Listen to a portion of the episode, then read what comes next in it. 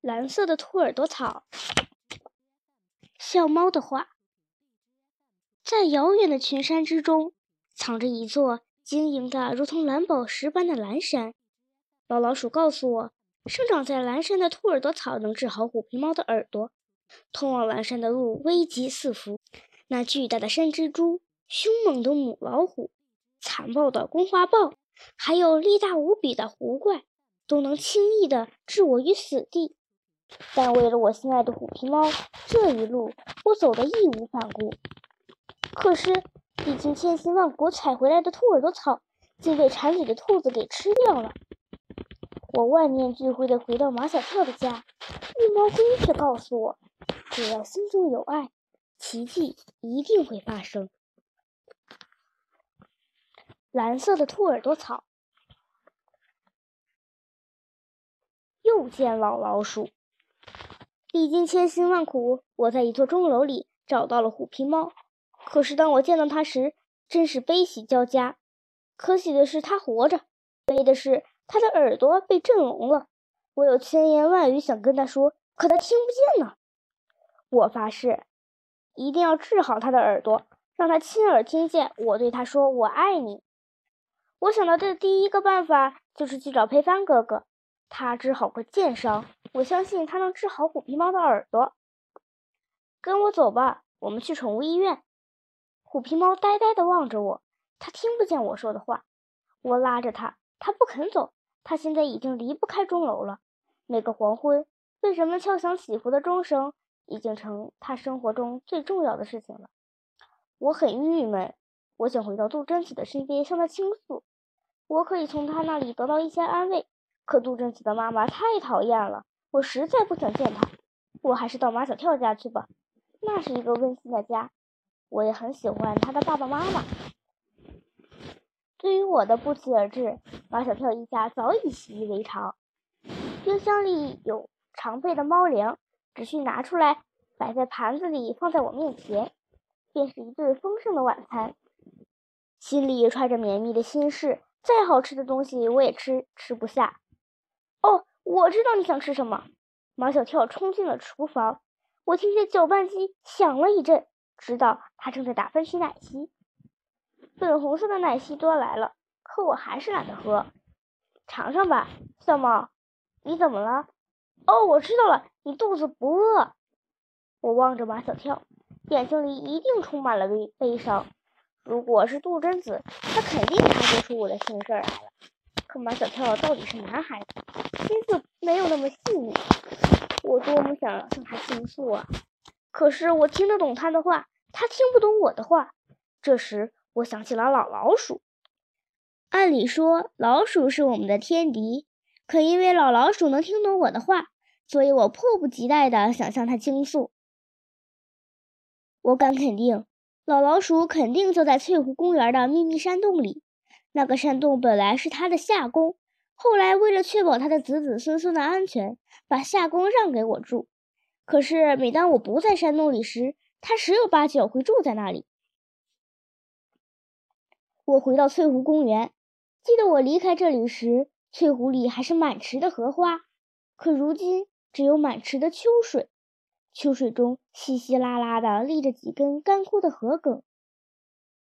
我在湖边奔跑。看见了我的秘密山洞。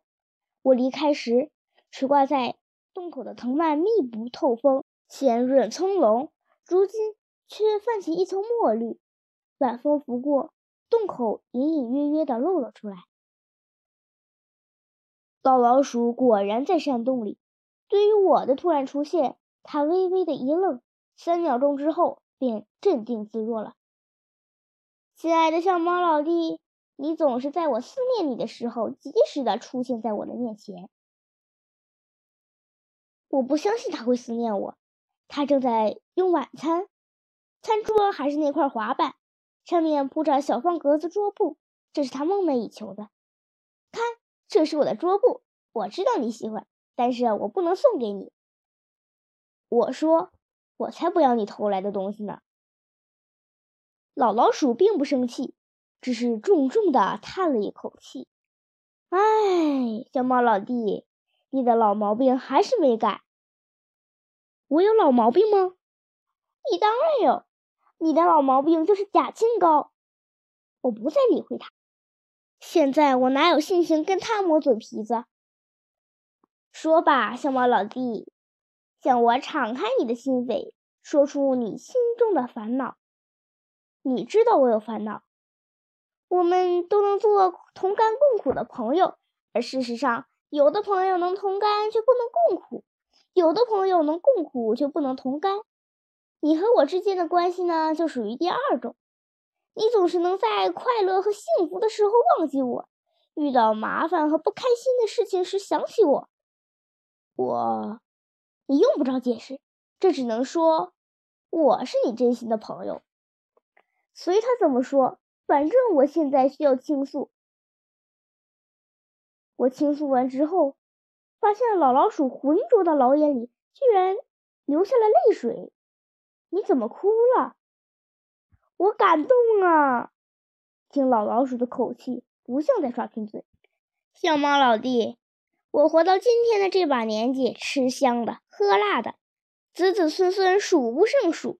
但是却没有像你这样真心的爱过，在这个世界上，无论是人还是猫还是老鼠，都只有真正的爱过一次，才不枉来这世上的一回呀！你放心，小猫老弟，我肯定帮你。